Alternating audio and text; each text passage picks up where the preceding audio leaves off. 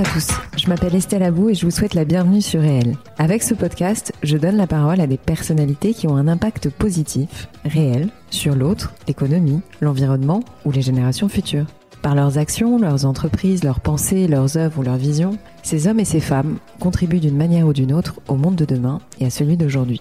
Si vous aimez le podcast et que vous voulez me soutenir dans ma démarche, la meilleure manière de le faire, c'est de vous abonner, de mettre 5 étoiles à l'épisode, de le commenter ou encore d'en parler autour de vous sur les réseaux sociaux et dans la vie réelle. Alors je vous souhaite une très bonne écoute et on y va.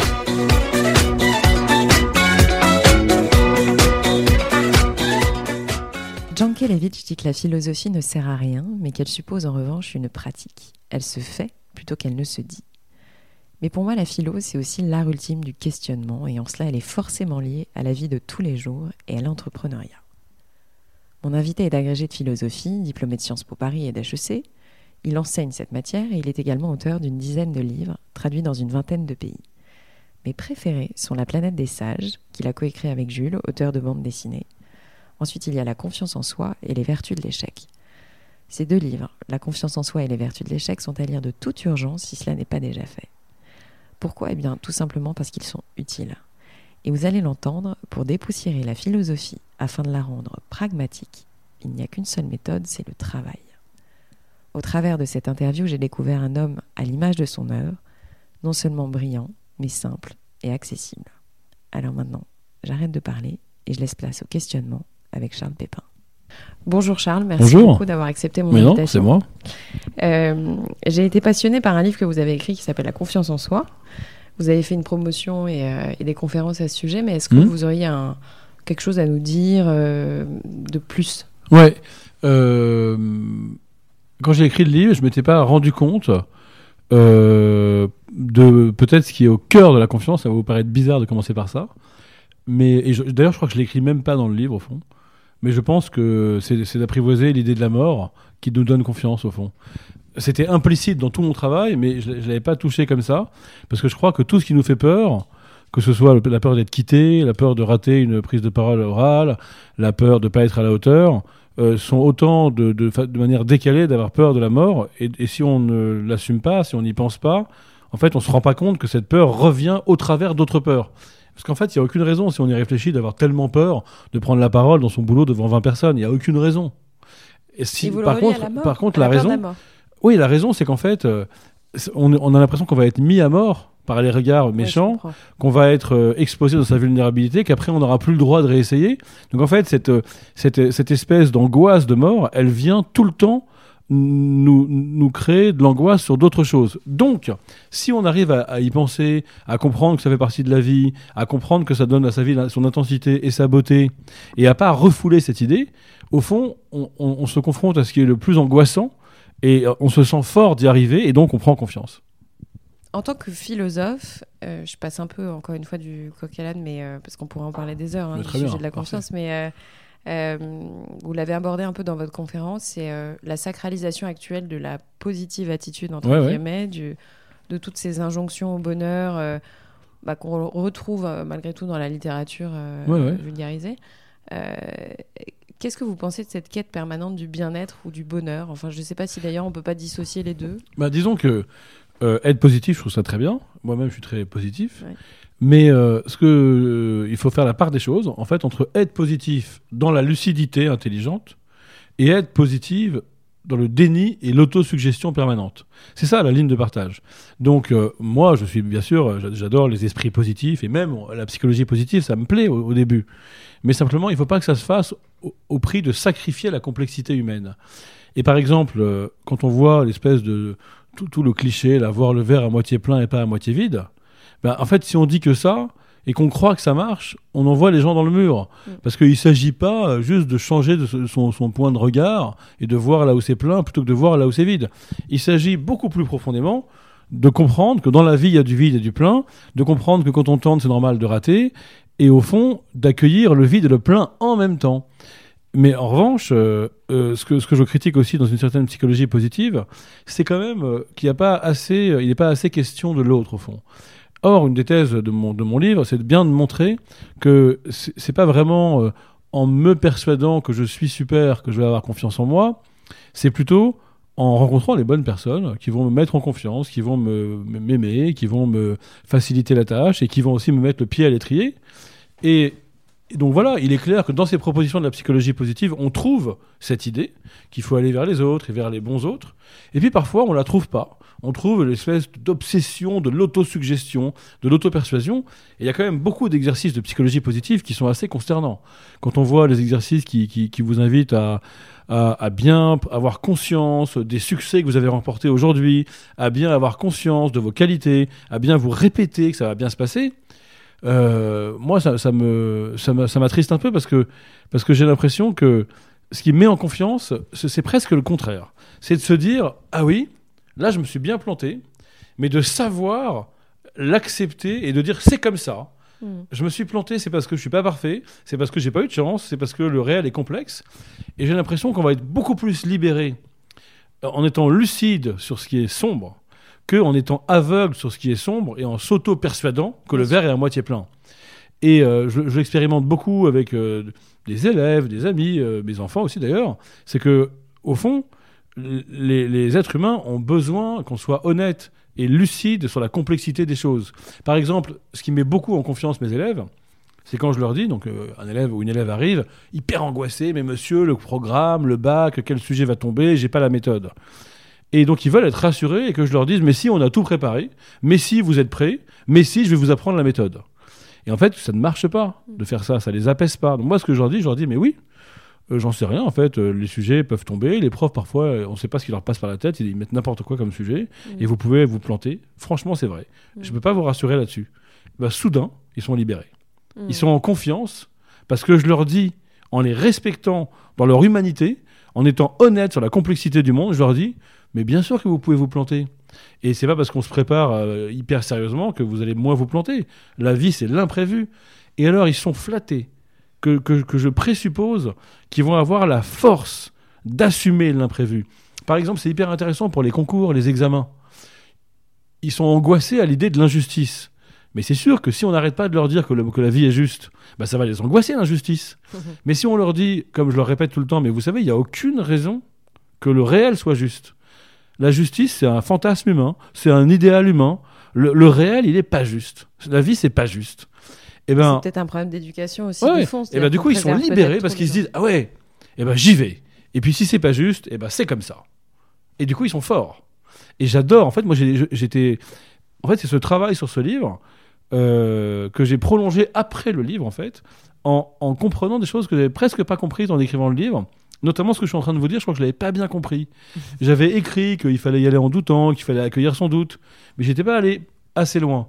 Et aujourd'hui, je comprends que la véritable con- confiance, en fait, en la vie, elle est presque l'autre nom de la lucidité, en fait. C'est très beau.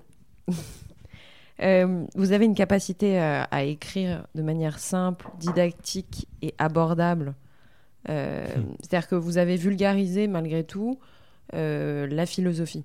Ouais. Parce que moi-même, mes souvenirs euh, d'étudiante, donc ça remonte à pas si longtemps que ça, mais un petit peu quand même, Ah, la philosophie, non mais un petit peu, la philosophie était poussiéreuse. Enfin, l'idée qu'on a de la philosophie est poussiéreuse. Mais donc vous arrivez à faire ça. Est-ce que pour vous c'était une vocation euh, d'enfant presque? Enfin, est-ce que vous- quand vous étiez jeune, vous vous êtes dit, euh, moi ma vocation c'est de transmettre euh, Non, non, pas du une Non. matière euh, qui Non, non, est, moi j'ai une autre histoire. Je, je viens, enfin, je, je voulais plutôt être romancier, avec euh, pas du tout l'ambition d'écrire des, des choses très accessibles. Là, j'ai commencé par écrire des textes un peu, un peu complexes à lire. Et en fait, je suis devenu prof de philo plutôt pour écrire des romans et pour avoir un métier qui me permette d'écrire des romans.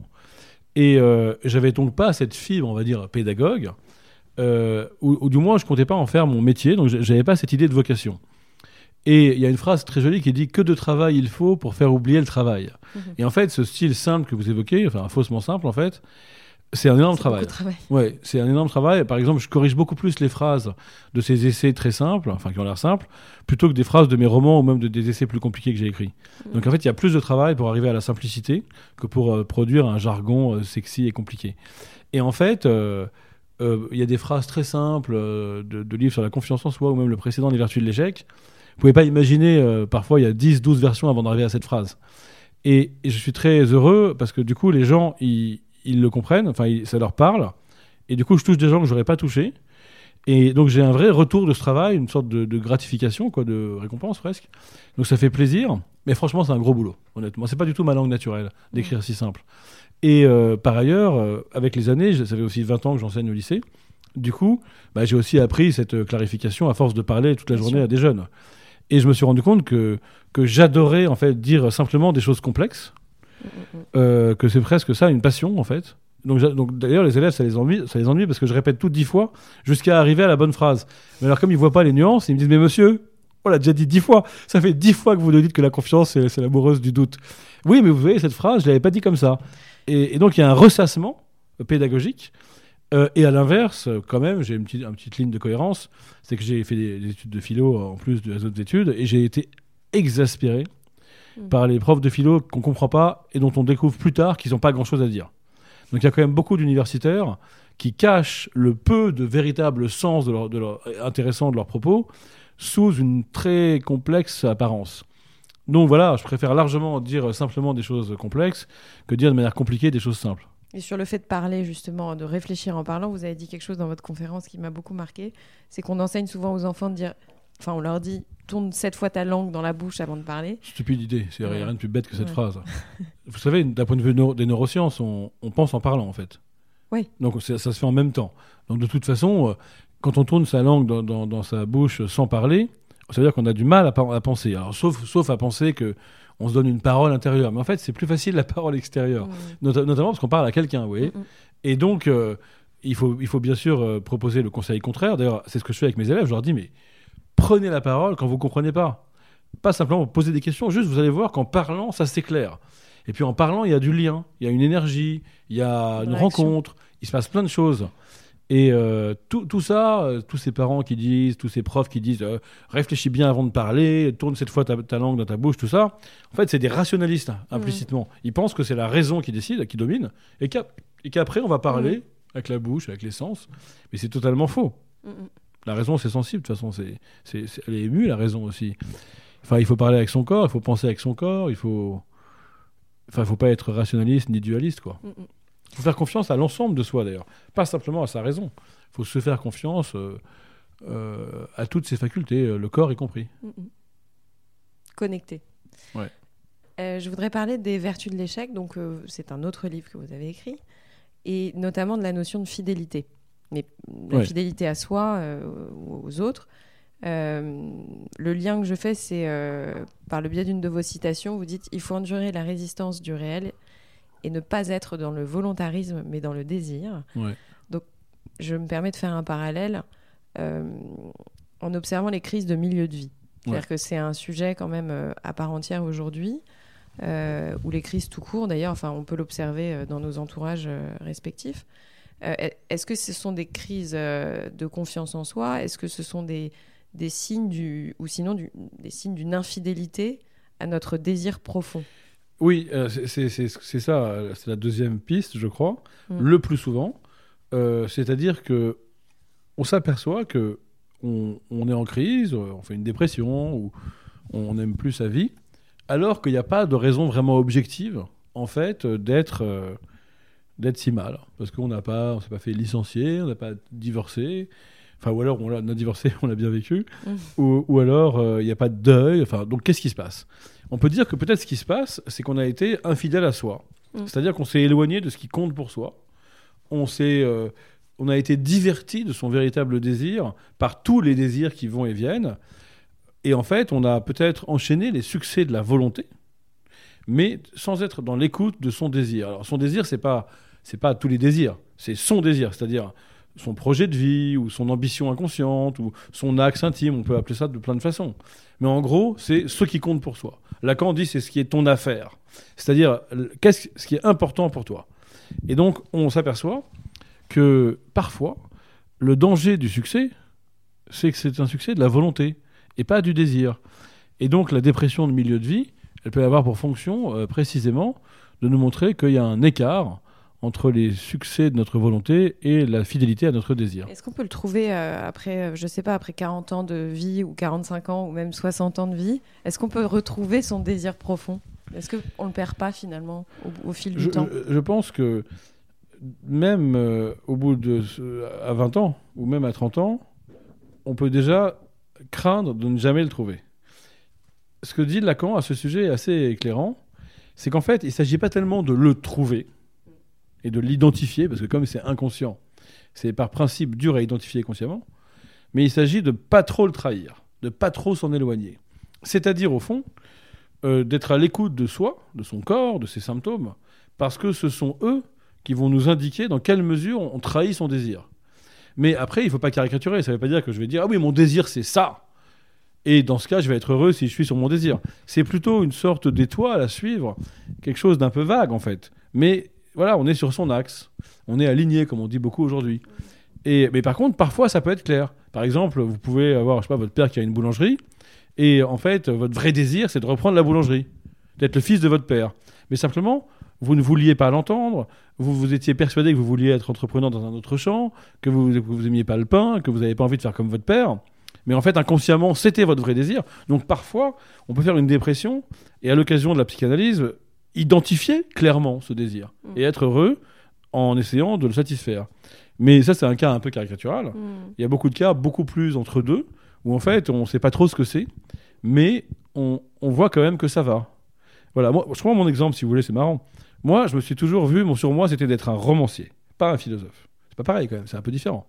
Donc, et, et je voulais pas être un romancier euh, euh, populaire. Enfin, je, je visais pas vraiment des grands, beaucoup de lecteurs.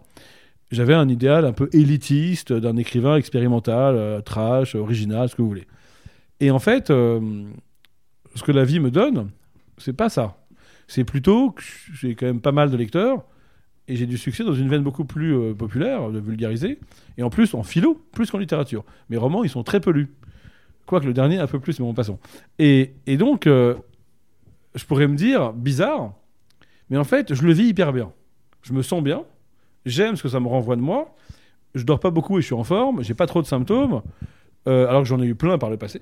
J'ai eu plein, j'ai, été moins, moins à l'aise avec euh, mon corps et mon rapport. Enfin voilà, bref. Donc ça, semble vouloir dire que cette espèce de bifurcation ou de, de cheminement là, en tout cas, je, je- il semble pas que je sois en train de me trahir, parce que si je me trahissais, mon corps me le dirait, j'aurais des problèmes, j'aurais des symptômes, j'aurais de l'angoisse, euh, des petits moments dépressifs et tout ça. Ou alors tout simplement plus de douleur dans mon corps, des choses simples quoi. Et en fait, j'en ai, ai pas. Et pourtant, je me pose la question. Je me dis, mais est-ce que je suis pas en train de me trahir en, allant vers ce, lectorat un peu, un peu important sur des sujets de philosophie proche du développement personnel, alors que je me voulais un, écrivain expérimental, pour, pour caricaturer quoi. Mais en fait, puisque je le vis bien, c'est que peut-être je me trahis pas. Après, peut-être que dans deux ans, je vais craquer complètement. mais, mais donc, euh, à chacun aussi d'être à l'écoute de soi et aussi de se faire confiance. Et aussi de, de- de prendre ce qui arrive en se demandant comment il le vit. Et c'est- pour ça que dans les crises de milieu de vie que vous évoquez, d'ailleurs, moi, ça m'est arrivé euh, il y a quelques années. Euh, enfin, c'était pas dans un milieu de vie, mais voilà, j'ai connu ça, et vers 20 20 27 ans. Et en fait, euh, quand on connaît ça, c'est que justement, on s'interroge pas assez. Et en fait, on ne se fait pas assez confiance. On fait pas assez confiance à son intuition, à la manière dont on ressent ce qui nous arrive. Et la confiance en soi, c'est aussi ça. C'est savoir s'écouter. Et pour s'écouter, bah, euh, il faut se mettre en situation, avoir des rites, donc euh, psychanalyse, yoga, sport, coaching, ce que vous voulez. Et, les gens qui craquent en milieu de vie, c'est parce qu'ils s'écoutent pas en fait. Ils ne s'écoutent pas. Ils écoutent l'injonction sociale, la norme sociale, tous les tudois de leur environnement, leurs parents, euh, leur- euh, parfois leurs conjoints, mais au sens où ils leur imposent des choses, mais ils ne s'écoutent pas. Et peut-être que du coup, la crise est une manière pour eux, comme une chance en fait, même si c'est douloureux, et une fenêtre qui s'ouvre et qui, qui dit à la personne, tu vois, maintenant, tu as encore la moitié de ta vie à vivre, bah, peut-être c'est mieux de la vivre en t'écoutant. Mm, Et peut-être que la confiance va revenir, aussi d'ailleurs avec une sorte de, de guérison par rapport à l'illusion de la toute-puissance. En fait, je ne peux pas tout faire, parce que même si je crois que je peux tout faire par succès successif de ma volonté, il y en a qui vont pas me plaire, qui vont pas me rendre heureux, même si j'ai le talent de les réussir. Parfois, le talent, c'est dangereux, hein, parce que si on a un talent, mais que ça nous conduit à réussir des choses qui nous plaisent pas, mais il vaudrait peut-être mieux avoir moins de talent. Là, les, les vertus de l'échec, c'est ça aussi. C'est, c'est une, une sorte de découverte, d'une humilité qui fait du bien. C'est vrai. En parlant de l'échec, vous avez dit qu'il y a, euh, s'il y a déni d'échec, il ne peut pas y avoir vertu de l'échec. Ouais. Euh, alors, j'ai deux questions en, en une. C'est euh, est-ce qu'il faut foncer? Est-ce qu'il faut aller vite après un échec? Est-ce qu'il y a des, des méthodes à appliquer après un échec? Euh, Donc ça, c'est la première Ouais. partie de la question. Et la deuxième question, c'est euh, en France, il y a encore une culture assez culpabilisante de l'échec. Ouais. Euh, euh, et, et- et, hum, particulièrement en France, parce que c'est pas le cas aux États-Unis, c'est comment on peut euh, faire en sorte de ne pas confondre avoir raté et être un raté. Alors, est-ce qu'il faut rebondir vite? Euh, Je dirais euh, oui quand on est jeune, clairement. Mm. Donc là, si on a 18 ans, euh, 20 ans, 23 ans, évidemment que c'est pas le moment de faire une psychanalyse pour, pour s'arrêter, interroger son désir profond. Il faut rebondir et bifurquer, tenter autre chose. Ça, c'est la jeunesse. hein. Il faut quand même être clair que beaucoup de préceptes, on va dire d'une sorte de sagesse que je propose dans mes livres, finalement, ne sont, sont pas adaptés à la jeunesse. La jeunesse, elle- pour moi, elle doit foncer. Elle doit se, se lancer dans les projets. Et euh, voilà, s'il y a une porte qui se ferme parce que j'ai raté tel concours, bah, je fais autre chose. La vie est grande, le champ des possibles est très ouvert. En revanche, euh, plus tard, on va dire, allez, pour, simplifier, mais euh, passer la trentaine, quoi. là, je pense que la hâte peut être contre-productive. C'est qu'à force de vouloir rebondir trop vite, on peut rater le rebond. Parce qu'on ne s'est pas assez écouté, et surtout, on n'a pas assez entendu ce que l'échec nous souffle. Parce que l'échec peut nous souffler soit de persévérer dans la même voie, riche d'un apprentissage nouveau, soit de changer de voie en comprenant que cette voie ne nous correspond pas. Par exemple. Ou alors l'échec peut nous euh, souffler qu'en fait c'est un acte manqué et qu'on a fait exprès pour écouter son désir, ou alors que c'est un test pour savoir ce, ce à quoi on aspire. Mais tout ça c'est compliqué. Donc là il faut du temps, Euh, il faut de l'accompagnement, ça se fait pas tout seul. Tout seul on comprend rien quoi. Il faut parler à quelqu'un, il faut être avec un thérapeute, un psychanalyste, une- un coach, euh, ou pas, ça peut être des amis, mais je pense que c'est bien de ne pas être seul en tout cas. Et là, il faut euh, avoir ce luxe de pouvoir avoir du temps. Et ça coûte cher.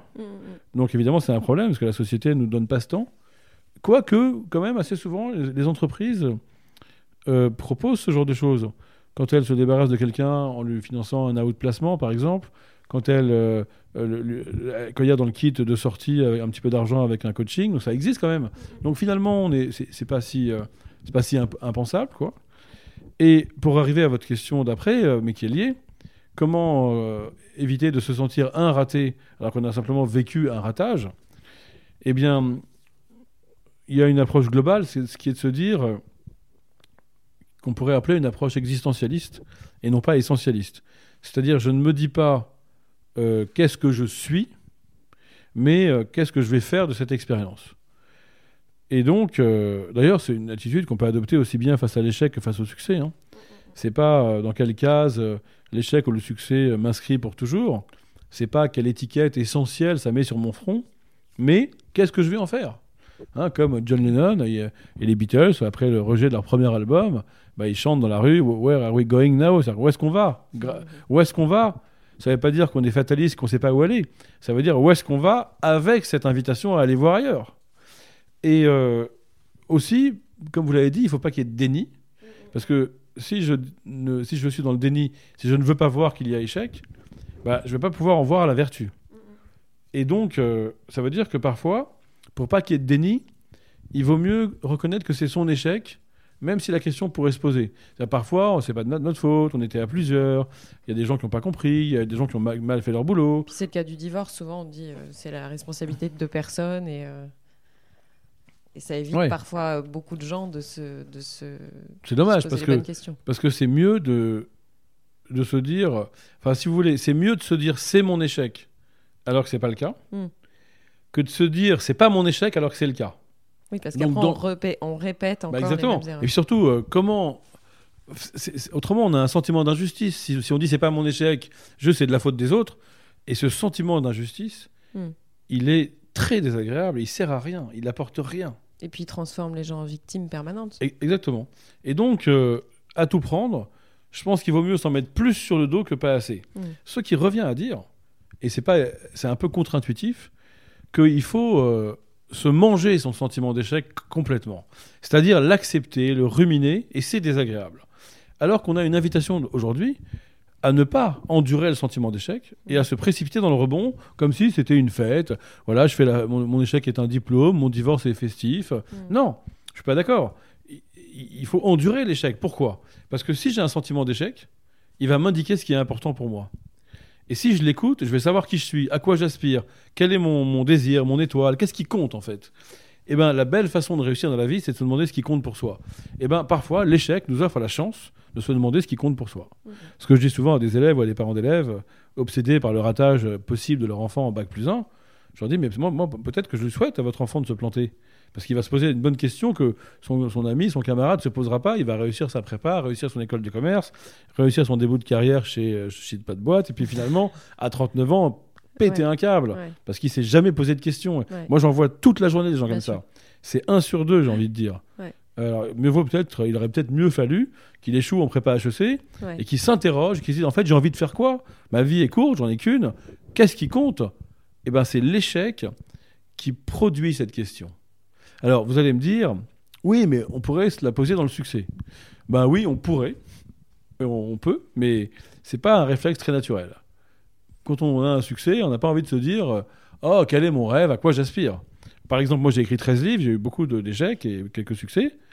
Ben, franchement, quand on a un succès, je me souviens, on avait fait avec le dessinateur Jules une bande dessinée La planète des sages qui était un gros, gros best-seller. Mhm. Je me souviens pas de m'être demandé ce que j'avais envie de faire en écrivant de la bande dessinée, en collaborant avec Jules, en- pourquoi j'étais écrivain. Jamais. Pas une seule question. En revanche, je me souviens de livres que j'ai mis 3-4 ans à écrire et que personne n'a lu et que personne n'a critiqué à part un ou deux critiques qui ont détesté et qu'aucun pays n'a enfin, pas traduit. Enfin bref, le, le gros, gros, gros crash, quoi, le gros Mhm. fiasco. Ben là, je me suis demandé pourquoi j'écrivais, pourquoi j'avais fait ce choix, à qui je m'adressais, qui- quel était mon désir, à- comment je voulais écrire? Et c'était autrement plus riche et fructueux que, que les quelques best-sellers que j'ai connus. Donc ça veut dire quand même, c'est un exemple comme un autre, c'est juste un exemple, mais Mhm. c'est que le pourquoi s'élève au moment de l'échec, finalement. Bien sûr. Et puis enfin, euh, comment euh, bien vivre l'échec pour pas se sentir un raté? Là, un petit truc très concret, c'est que c'est dissocier l'échec de sa personne et l'échec de son projet. Mhm. C'est pas mon échec en tant qu'individu, mais c'est l'échec de ce que j'ai entrepris. C'est l'échec de ce que j'ai tenté. C'est l'échec de mon projet, de mon entreprise, de mon idée. Mais c'est pas c'est pas l'échec de mon moi. Bien au contraire. Mm. Peut-être ce moi va-t-il se révéler au contact de l'adversité, comme De Gaulle par exemple ou Barbara. Peut-être euh, que euh, le roi en moi va avoir besoin de l'adversité pour être un roi. Je dis ça parce que l'étymologie de l'échec, c'est le roi est mort. Ouais. Et, et c'est votre question. Mhm. Si j'ai l'impression que je suis un raté, j'ai l'impression que le roi en moi est mort. Eh ben non. Euh, les grands rois se révèlent au combat. Et dans mon livre, Les vertus de l'échec, je prends plein d'exemples. Ouais, ouais. Nadal, Barbara, euh, Churchill, Steve Jobs, et- et- Edison, tous ces, tous- ces gens. euh, Gainsbourg aussi, non? Gainsbourg, bien sûr, bien sûr. Mm.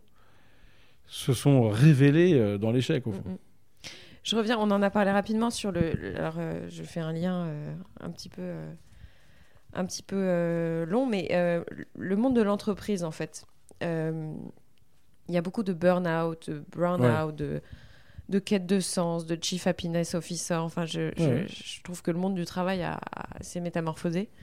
Alors, pour certainement des bonnes raisons. Ouais, ouais. Mais euh, quel regard vous portez aujourd'hui sur ce monde du travail qui est en pleine mutation et, et, euh, et, et- et qui, malgré tout, euh, est confronté à une génération de personnes qui arrivent sur le marché du travail avec une envie de, malgré tout, avoir des choses rapidement, d'être Ouais. heureux au travail, quoi qu'il arrive Est-ce qu'en fait l'entreprise est vraiment un lieu pour être heureux, quoi qu'il arrive?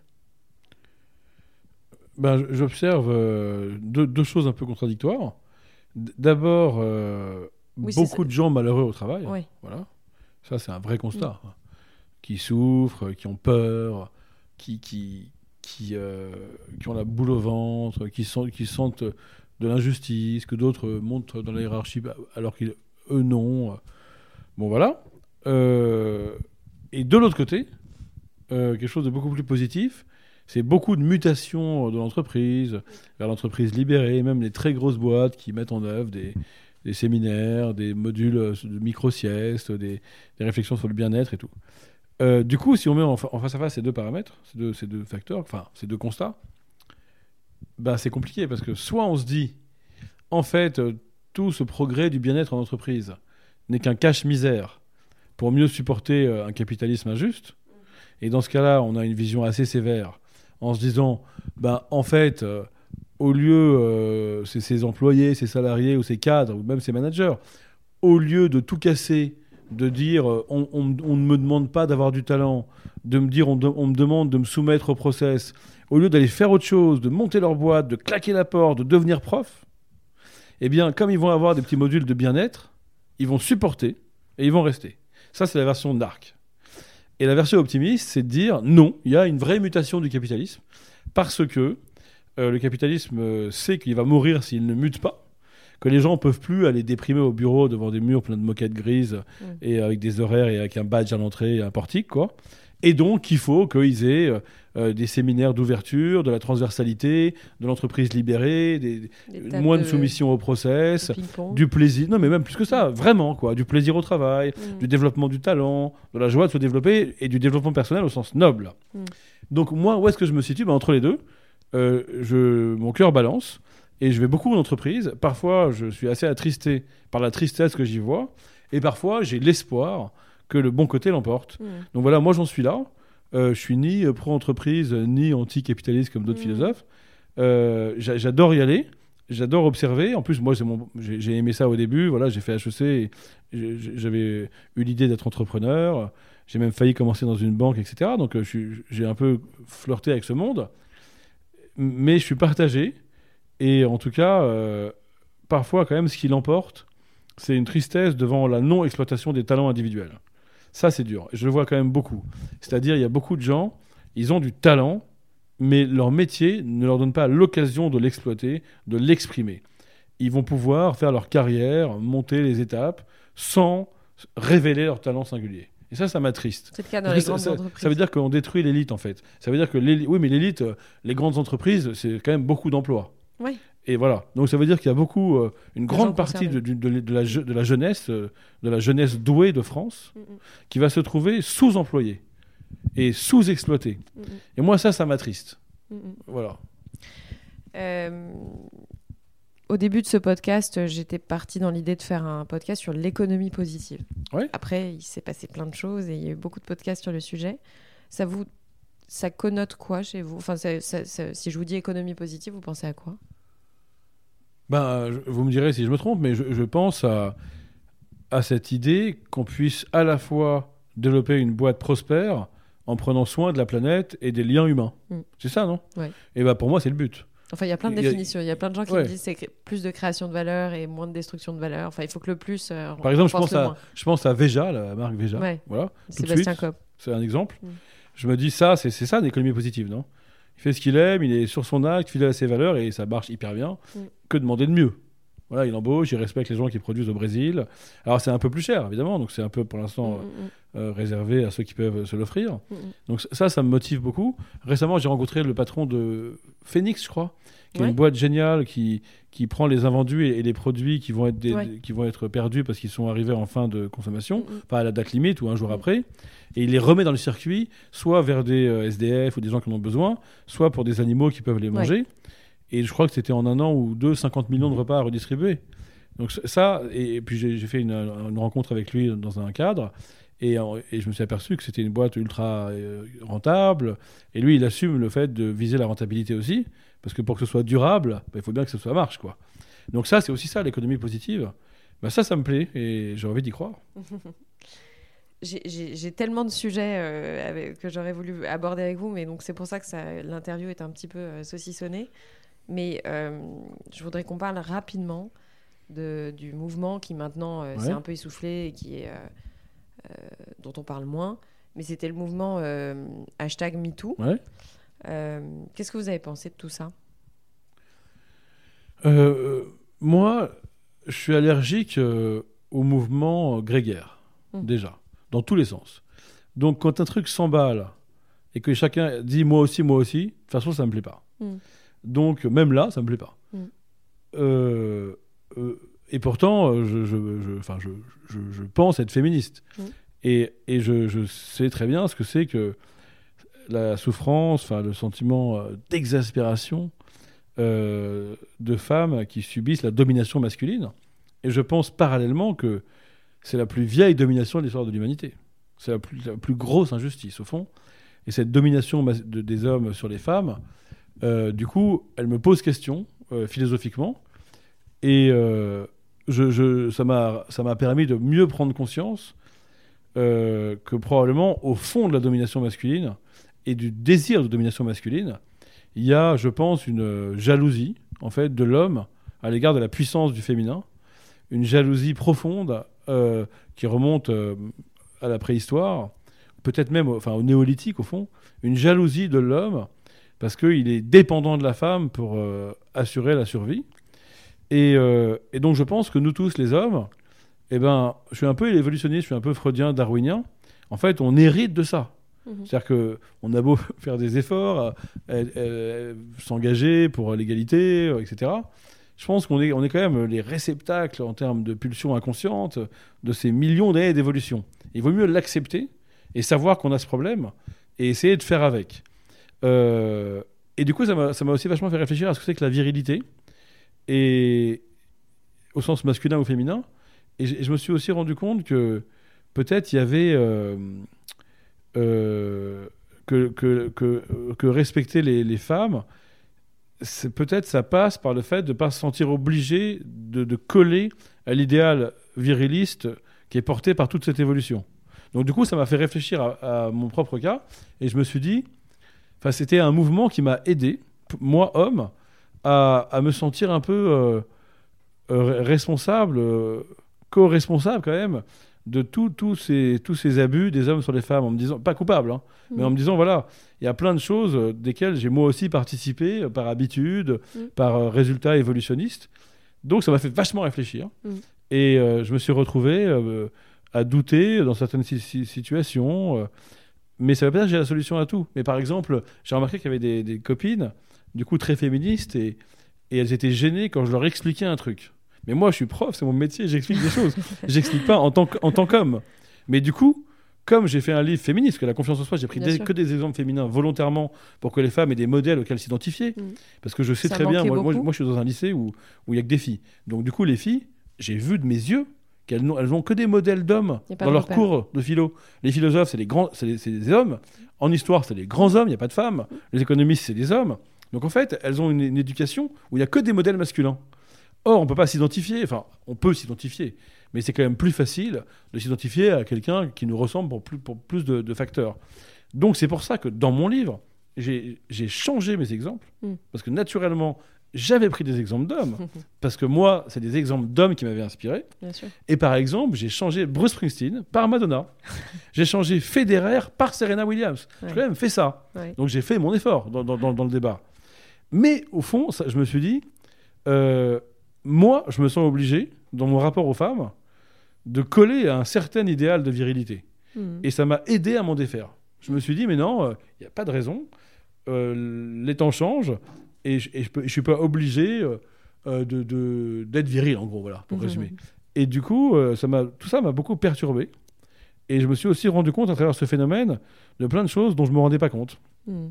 C'est vrai que, euh, par exemple, dans les entreprises, euh, à, à poste égal, une femme va postuler quand elle a 130% des compétences, Ouais. un homme 70%. Mhm.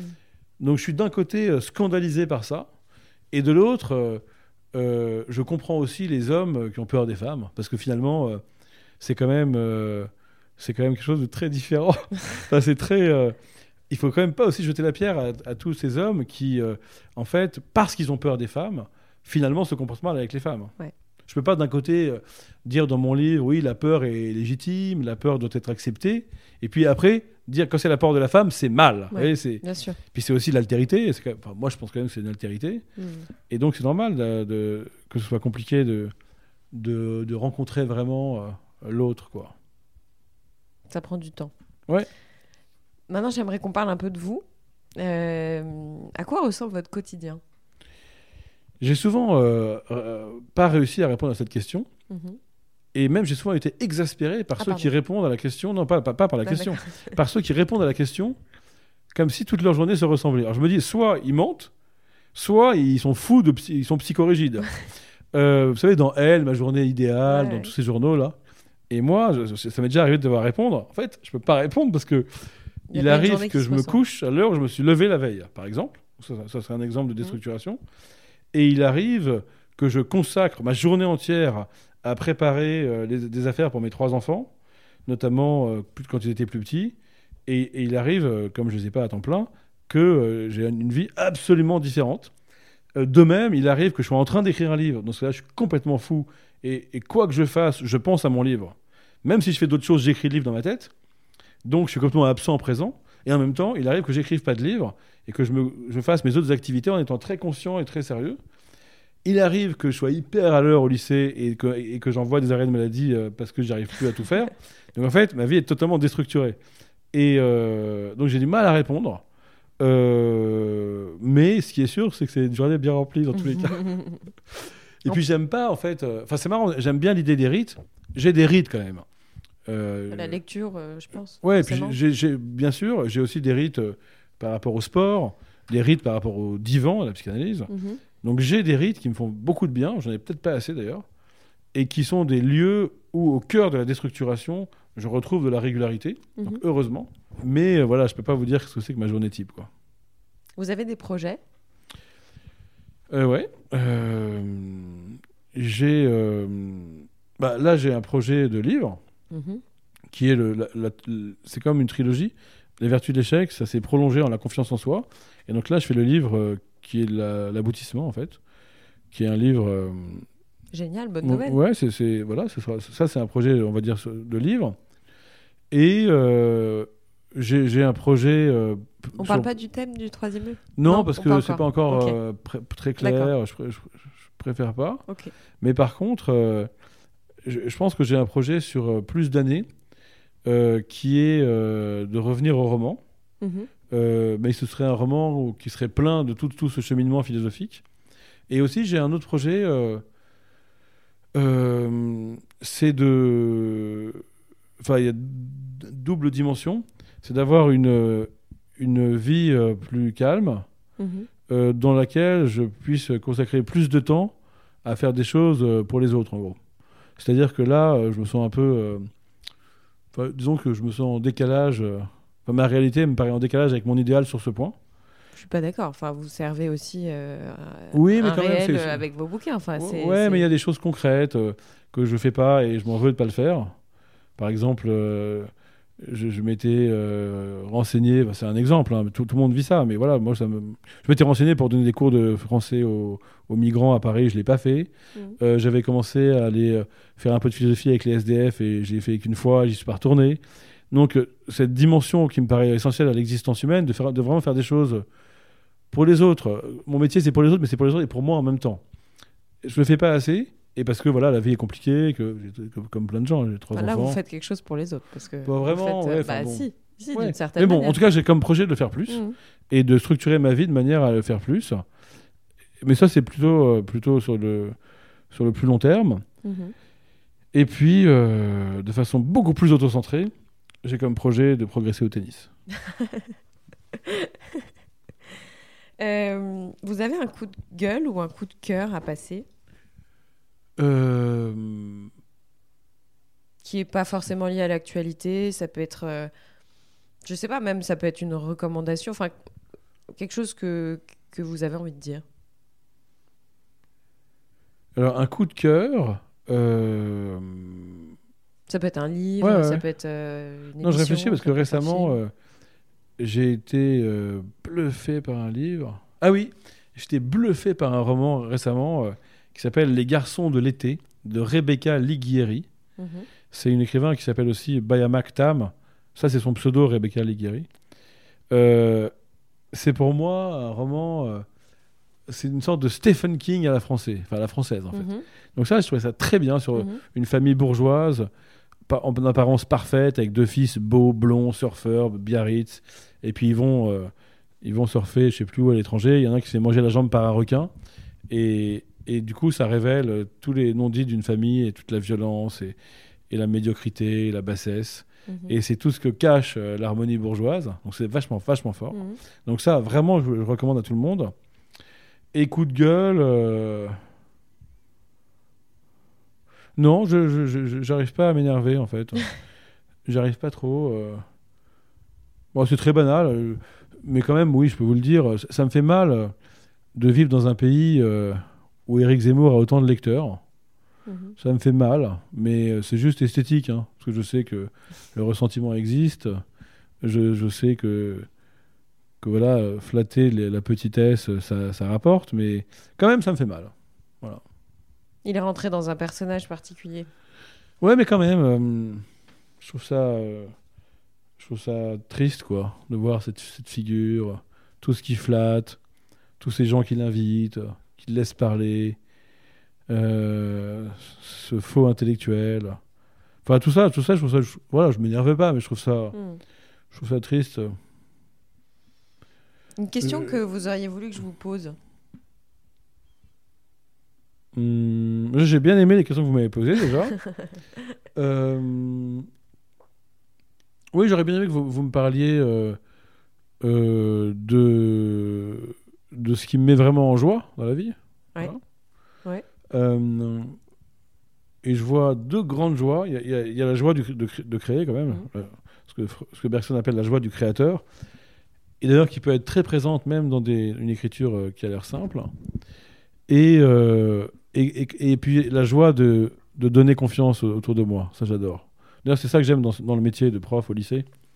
Beaucoup plus que d'enseigner la philosophie elle-même, qui est c'est qu'une partie du métier. C'est de, de donner confiance à, à des jeunes et de voir que ils, ils ont envie d'y aller, quoi.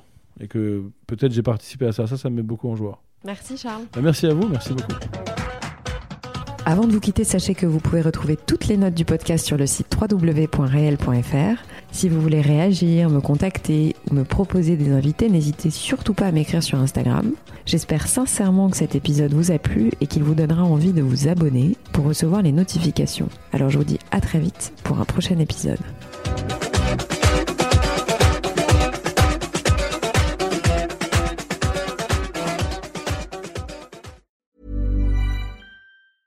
Small details are big surfaces. Tight corners are odd shapes. Flat, rounded, textured, or tall. Whatever your next project, there's a spray paint pattern that's just right. Because Rust new Custom Spray 5 in 1 gives you control with five different spray patterns. So you can tackle nooks, crannies, edges, and curves without worrying about drips, runs, uneven coverage, or anything else. Custom Spray 5 in 1. Only from Rust